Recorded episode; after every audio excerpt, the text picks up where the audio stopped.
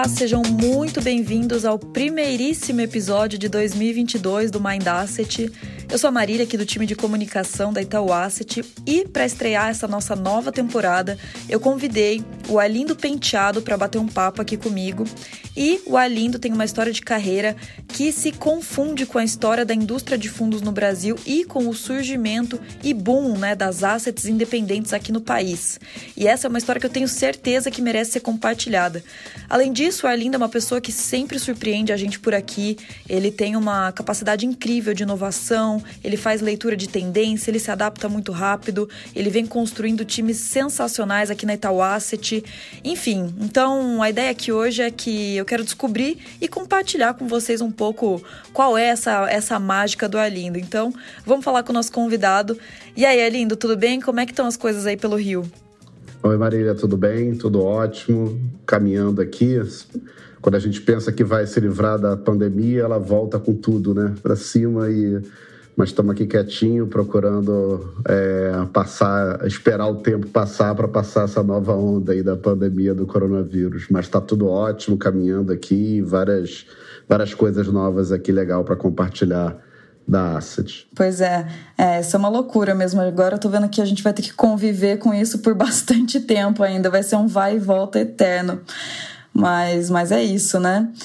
Bom, Elinda, então, é, para a gente começar o nosso papo, eu queria que você contasse para a gente um pouco da sua história. É, o que, que você estudou, como é que você foi parar no mercado de gestão de recursos, qual que foi o seu aprendizado né, de ter visto o surgimento da indústria de assets independentes lá na década de 90 e até hoje. Me conta um pouco dessa história.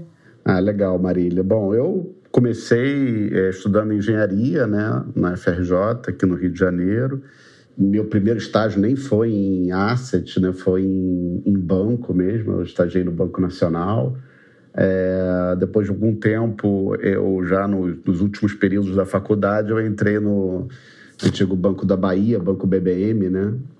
E de lá eu comecei meu, minha vida de aprendizado no, no mercado financeiro e comecei apurando resultados dos gestores, né, que na época não eram nem gestores de fundos, eram tesoureiros, né, operavam para a tesouraria do banco, apurando resultados, é, conciliando esses resultados com contabilidade, enfim, é, foi quando eu me, me, familiarizei com os instrumentos de mercado do mercado financeiro. E desde esse primeiro passo, eu, ali eu já via a formação dos primeiros fundos de investimento do Brasil, ainda não era nenhuma tendência, né? o mercado financeiro brasileiro ainda era muito é, é, com poucos agentes, poucos instrumentos. Com o tempo passando, eu fui passando pelas áreas de back-office, áreas de, de, de distribuição, área de produtos, é, fiz gestão também de recursos em, em outras, é, em outros momentos da minha carreira. Passei é, por duas assets grandes no, no, Rio de Janeiro. E aí foi 11 anos atrás eu entrei no, no Itaú, no asset do Itaú, e, e, desde lá eu construí minha história aqui. Então eu posso falar que recém eu via os primeiros fundos. No início, é, a taxa de juros muito alta no Brasil coisa de 40% ao ano, nem justificava muito ter investimento de risco, né? porque a taxa livre de risco já era muito alta. É, o Brasil, todos os planos econômicos aqui é, que, que a gente passou, sobretudo o real, que foi marcante, né? onde a taxa de juro real era muito alta também. Os fundos de renda fixa, né? os investimentos de renda fixa faziam mais sentido. Mas conforme o Brasil foi entrando numa tendência de normalização de taxa de juros, aí sim você via já o surgimento das primeiras assets é, de, de renda variável, os multimercados e por aí vai. Então, é, eu tive é, a oportunidade de viver um pouco dessa história até os dias de hoje com a internacionalização brutal dos investimentos, né, tanto dos multimercados quanto de renda fixa e mesmo renda variável. Então, sem dúvida, é, é muito prazeroso poder entender todo, toda essa transformação que a gente passou e vem passando ainda né, os processos, dos processos de investimentos, aprimora, aprimoramento dos processos de investimento. Me lembro que na década de 90 os spreads eram muito largos, então havia muitas oportunidades, porque o mercado não era eficiente. Né? Então, quem sabia fazer conta rápido no início tinha vantagem. até o mercado vai evoluindo até os dias de hoje, onde a conta é super rápida, já está todo super dominado por todos, né? E o que vale é o poder de se antecipar de perceber uma tendência e poder pegar ela no início e, e, e obter um bom investimento para aquilo. Né? Então, definitivamente, os instrumentos e análises hoje em dia são muito mais sofisticados do que foi o início do mercado brasileiro. Não, bem legal. E achei legal, né? Você comentou que você teve experiência também no back-office, você trabalhou também né, na gestão propriamente dita, na distribuição, e né, tanto no mercado de assets independentes, né, quanto aqui na Itaú Asset. E assim, a minha dúvida para você é como que você foi construindo essas transições nessas diferentes áreas? O que, que você aprendeu com elas? É, porque imagino que não tenha sido nada fácil. Assim, me conta um pouco o que, que deu certo, o que, que deu de errado. É legal. Eu acho que é, é realmente cada área que eu passei, eu tenho uma, uma, uma, uma, sempre tive uma abordagem muito peculiar em todos os meus antigos trabalhos, né? Eu nunca, eu nunca, nunca encarei a minha posição como um emprego. Eu sempre encarei o meu trabalho como projetos, né? É, então eu sempre tinha alguma coisa para transformar, para colocar em prática, né? Eu acho que essa capacidade de se transformar é, e, e, de pensar coisa nova é que me manteve, é, vamos dizer assim, atualizado. Né?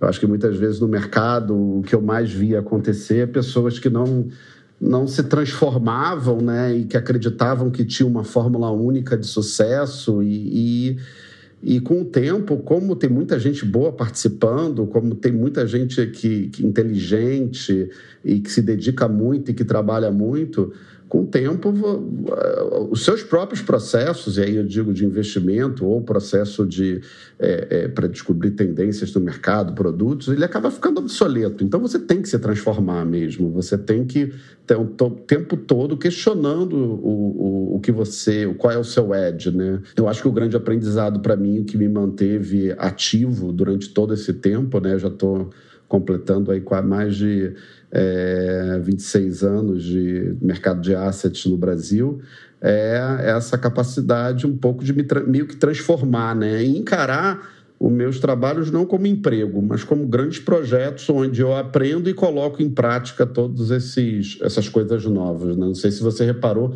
no meu LinkedIn, mas recentemente eu atirei até todos os meus cargos, porque realmente eu olho isso para trás e vejo que não faz sentido nenhum. Eu continuo atuando aqui na, na no, no, com a mesma é, ideia de, de, de realmente transformar, de, de inovar e, e procurar é, fazer coisas novas. Então, cada vez que a gente tem um título, a gente fica muito amarrado a ele, né? A gente fica muito é, numa posição de, de conforto, né? De domínio, de território. Eu acho que isso não tem nada a ver comigo.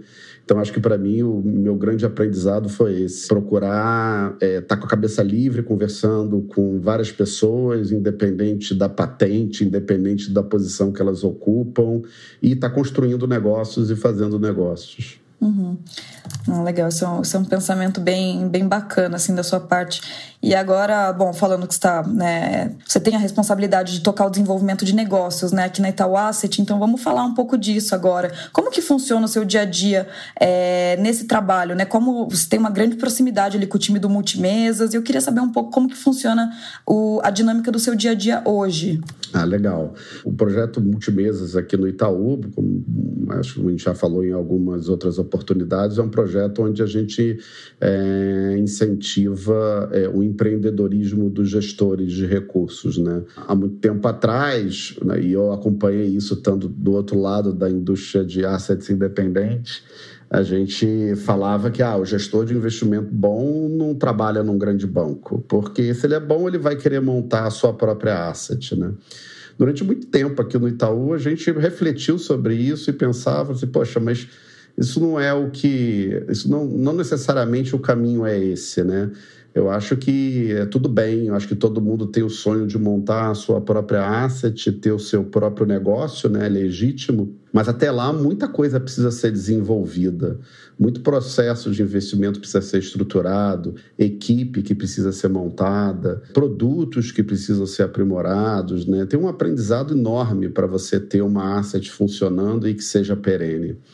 Então, o projeto Multimesas, e eu tive uma grande honra de trabalhar aqui desde o início é, nele, ele é um projeto que pressupõe é, esse empreendedorismo dos gestores. Né? Então, o meu dia a dia, ele passa por desenvolver o negócio de cada um desses grupos de mesas como se cada uma delas fosse uma asset independente, trabalhando dentro da estrutura do banco, seguindo as políticas do banco, controles de risco do banco, é, adequadas à nossa cultura, obviamente, é, organizacional e valores. Né? E isso tem sido muito legal. Então, meu dia a dia é como se eu tivesse do board de várias assets, participando, procurando viabilizar o caminho para eles, conversando sobre desenvolvimento de equipe, conversando sobre novos produtos, sobre o próprio processo de investimento, questionando cada uma delas como é que a gente pode melhorar, o uso de ferramentas quantitativas,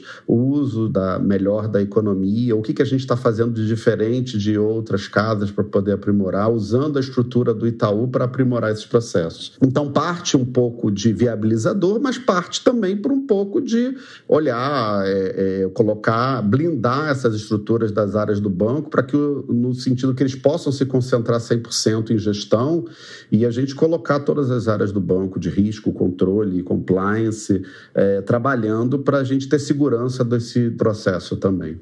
E recentemente, assim, até trabalhando com a lógica de que esses gestores pós podem ser é, assets potenciais no futuro é que a gente criou recentemente também, aí dentro da área de desenvolvimento do negócio, é, uma extensão até do projeto Multimesas, que foi o nosso programa de investimento em assets, que é o chamado Itaú Rise Stars, que foi um programa que a gente desenhou para receber até é, essas assets potenciais que estavam sendo formadas aqui dentro do Itaú e que iam precisar continuar de um apoio, desenvolvimento de, de, de, de negócio, com apoio do, de pensar o produto. E foi por isso que a gente fez esse programa até em parceria com o FOF. O FOF fica com a curadoria, né, com a escolha, garantindo todo o processo de curadoria, escolha de produtos e assets que o FOF tem, é, sem romper com, com a, com, a, independência deles. E a asset aqui fica com a parte de desenvolvimento do negócio, que é tocado aqui pela, pela área,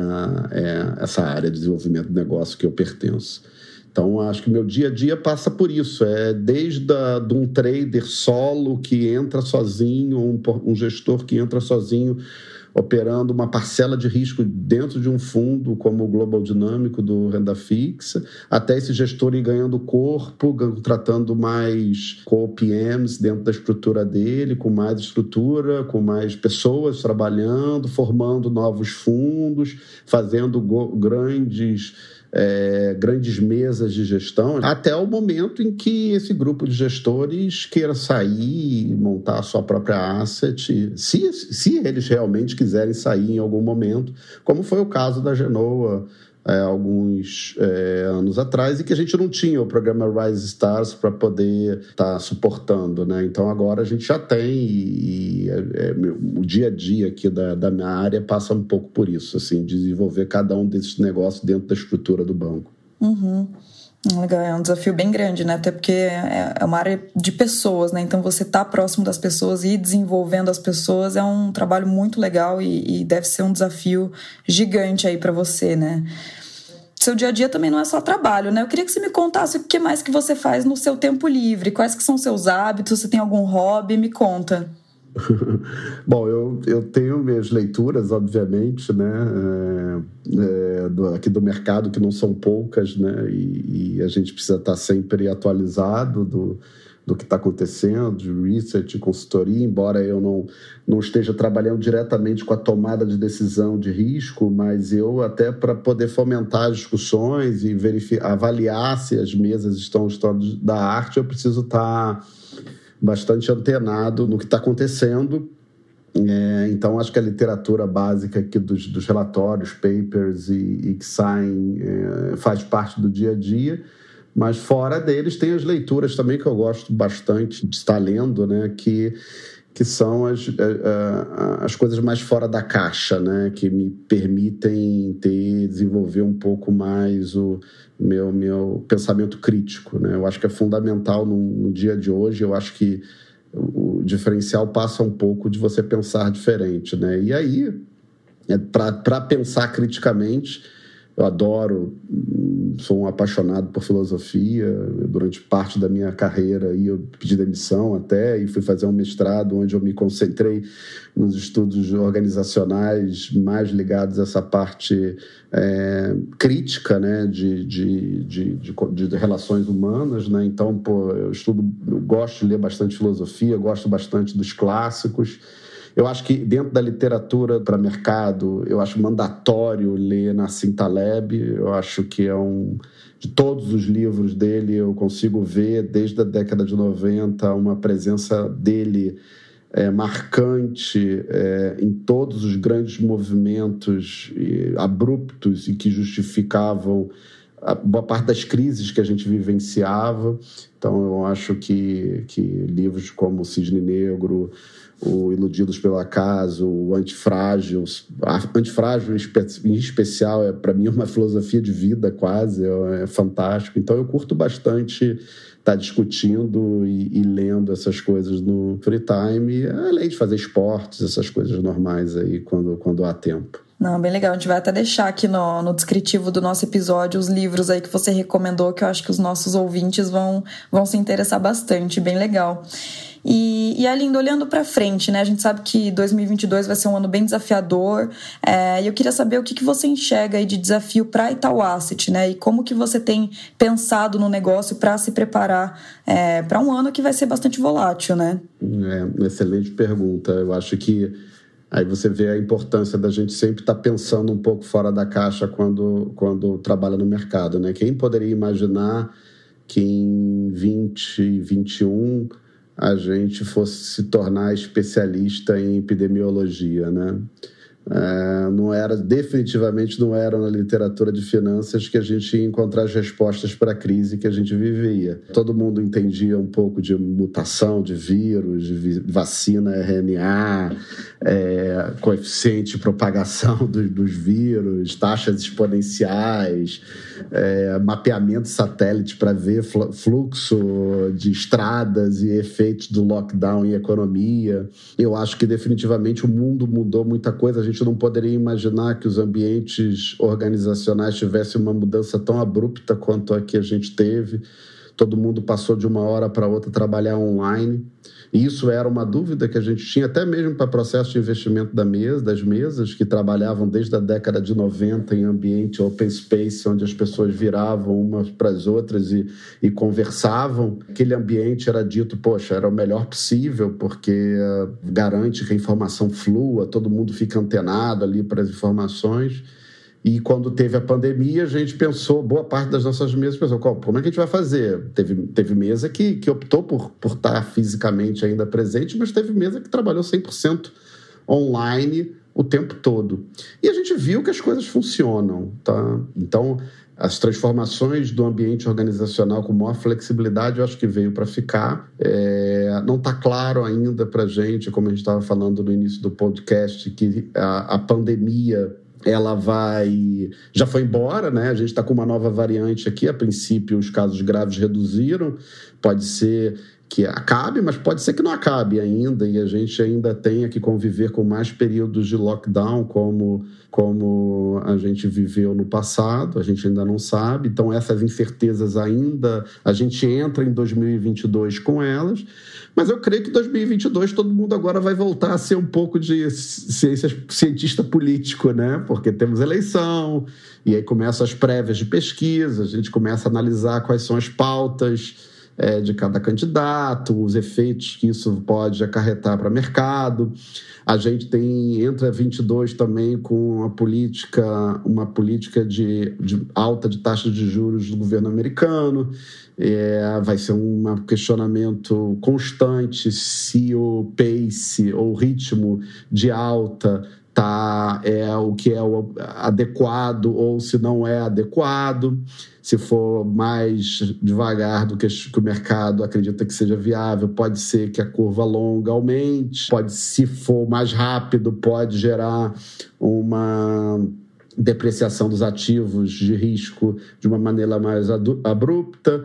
Então, é, eu acho que essas discussões ainda marginais, eu acho que vão ser menores de vírus, de normalização de política americana, definitivamente ganhando mais espaço, e aqui para Brasil de política, vão, vão dominar. Agora, do ponto de vista de produto, eu acho que 21 é, veio também para consolidar uma, uma visão, é, uma tendência que já vinha acontecendo gradualmente no mercado brasileiro de maior internacionalização dos nossos fundos, né? Então, eu acho que cada eu vejo hoje os multimercados são muito diferentes dos que eram os multimercados da década de 90, né? O multimercado é ou você comprava o kit Brasil ou, da, ou aproveitava a grande convergência de taxa de juros também real que o Brasil teve, dando pré-fixado ou aplicando ou ficando vendido em taxa, né?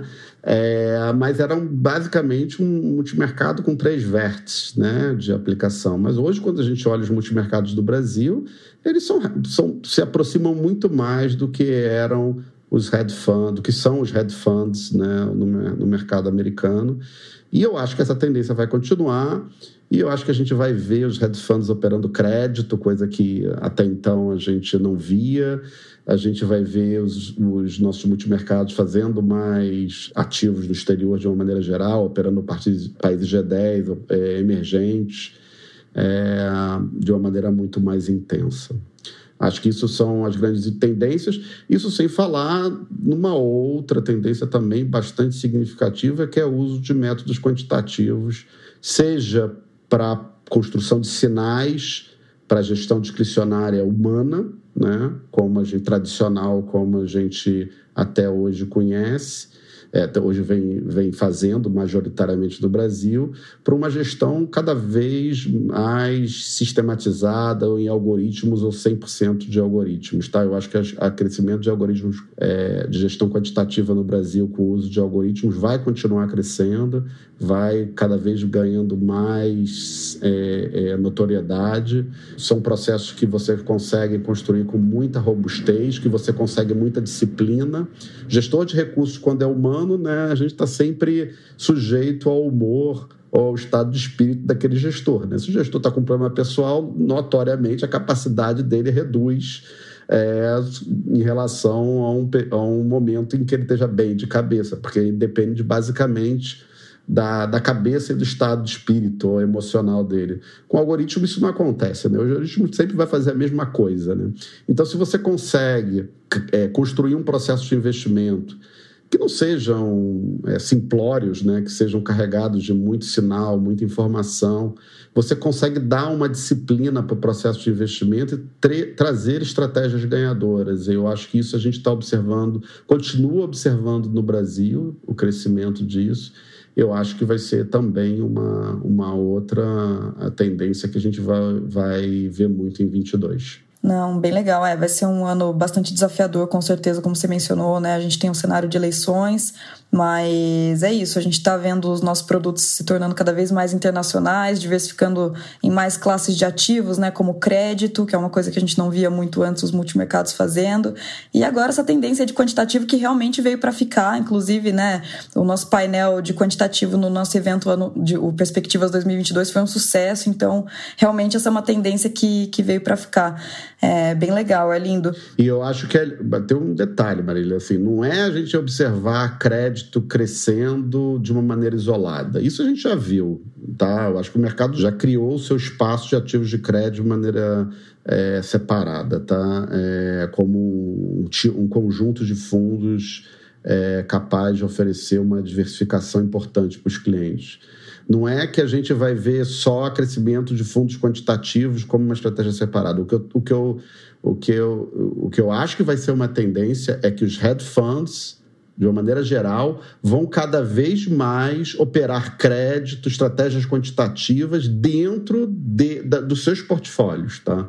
Eu acho que isso está é, é, é tá muito difícil. É, como, como eu falei, o mercado, de uma maneira geral, vai se aperfeiçoando e para você garantir é, oportunidades de investimento cada vez maiores para os seus clientes, você tem que ter uma diversificação de mercado e estratégias porque é, não é todo. Você depender de poucos mercados, pode ser que você vá viver um período é, muito pobre em termos de entrega. Então, eu acho que a gente vai cada vez observar mais os gestores de multimercados como sendo um, um, um, não um gestor é, especialista num determinado mercado, mas como um head PM, um gestor líder que que dentro do fundo do conjunto de fundos que ele faça a gestão reúnam diferentes times com diferentes habilidades, diferentes estratégias para entregar o desempenho que os clientes precisam e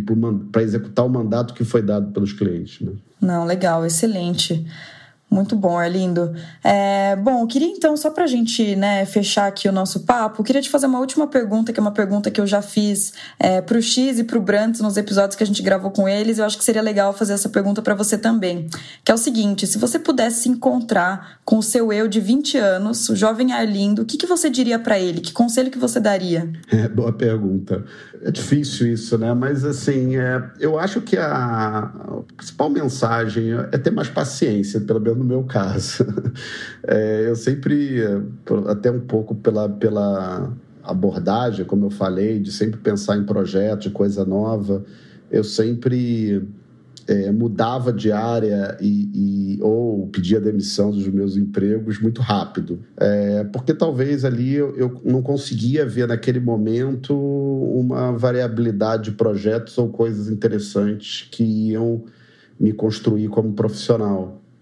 Então, quando eu via que realmente o, o que, tava, que eu projetava naquele ambiente para mim é, não era o que estava no meu objetivo, ou no meu sonho, vamos dizer assim, eu pedia demissão mesmo e ia fazer outra coisa. Tá? E, e vou falar para você, eu gostava bastante das mudanças, tá? As mudanças são fantásticas, mudança de, de pessoas, mudança de desafio, essas coisas de, de pessoas com quem você trabalha. É, isso para mim é, é uma é, é, é, quase que uma matéria-prima para o meu trabalho, tá? Eu adoro isso. Mas ao mesmo tempo eu acho que isso não pode ser uma coisa tão efêmera, tão rápida, né? Porque quando eu olho para trás, talvez eu tenha deixado muita, muita coisa para trás, porque quando eu fazia meus projetos e que depois ficava pronto e mudava, eu nunca cheguei a ganhar muito com eles. eu sei, eu não, eu não surfava muito a onda, né, depois das coisas prontas e, e, e ou eu talvez não soubesse é, redefinir o projeto que eu ia executar dentro daquela própria organizacional. Eu não sabia me reinventar é, dentro da, da organização que eu pertencia. Coisa que talvez aqui no Itaú seja o meu recorde, porque eu já tenho conseguido fazer com mais não sei se é porque eu estou mais calmo, estou mais paciente, ou porque o Itaú é maior, né? Eu acho que a gente não dá, nunca dá para saber. Mas aqui no Itaú já é meu recorde. Eu estou há 11 anos e continuo fazendo coisas novas e, e continuo remodelando é, os meus projetos, é, desde o do multimesas, que sem dúvida é, é uma diversidade por si só, porque sempre tem muitas mesas, mas passando pelo Rise Stars, passando pelos projetos sociais que a gente faz também aqui é, e que também são, são muito legais, é, pelas próprias a discussão que a gente tem na Asset dos produtos que vão ser feitos, de novas estratégias, novos conjuntos de gestores, o que, que a gente vai desenvolver de pesquisa quântica, o que não vai fazer. Então, essa, essa mudança é legal. Então, eu, eu acho, olhando para trás, o que eu, o que eu diria, e quando eu olho para os meus pares, aqueles. É, é, engraçado, né? Quando a gente olha para o mercado financeiro, a gente sempre pensa em histórias de sucesso, né? De pessoas que tiveram sucesso. Eu já vi muito fracasso. E, e, e por sinal, eu, eu, eu, eu, aprendo muito com todos eles, tanto os meus próprios quanto os meus colegas. Mas eu, eu percebo, sobretudo, que os vencedores foram aqueles que, sabe, continuaram lá tocando e aguentando momentos ruins é, por muito tempo para depois é, é, saber é, desfrutar dos momentos mais tranquilos, tá? Então, porque se a gente fica trocando de lugar toda hora, né, a gente, a gente nunca dá, nunca dá chance pro, pro, pro sucesso acontecer. Estava lendo agora recentemente a esse novo livro aí do, de, do da uma espécie de biografia do Elon Musk. Pô, o cara ficou há quatro anos para poder lançar o primeiro foguete da SpaceX queimando capital próprio. É, é muita resiliência, né? É, é, muita e não foram momentos nada fáceis de aguentar. É, muitas dificuldades surgiam, as coisas não aconteciam, você é questionado. Então, e é um pouco do que o Taleb também fala, né? De resiliência, de você aprender a ser resiliente não é você ser firme e não, e, e, e não, mudar. Muito pelo contrário, é você aguentar os momentos ruins e saber se transformar, e saber mudar e se adaptar. Eu acho que o, o que eu eu acho que talvez aí por essas sugestões suas da, da, bibliografia são as melhores mensagens que eu posso deixar, que é a literatura, né? O do Antifrágil do Taleb, para mim, se eu tivesse lido aos 20, aos 20 anos, sem dúvida, talvez eu tivesse tido um pouco mais de paciência. Legal. Não, excelente, muito bom, Arlindo. Acho que com isso a gente consegue encerrar então o nosso papo. Adorei é, conhecer um pouco mais da sua trajetória, entender um pouco mais do seu dia a dia, que envolve estar tá super antenado nas transformações e estar tá pensando um pouco fora da caixa aqui no nosso negócio, aqui na Itaú Asset, que não é um desafio, né, não é nada trivial. Então, adorei, super legal e espero te ver aqui numa próxima, hein?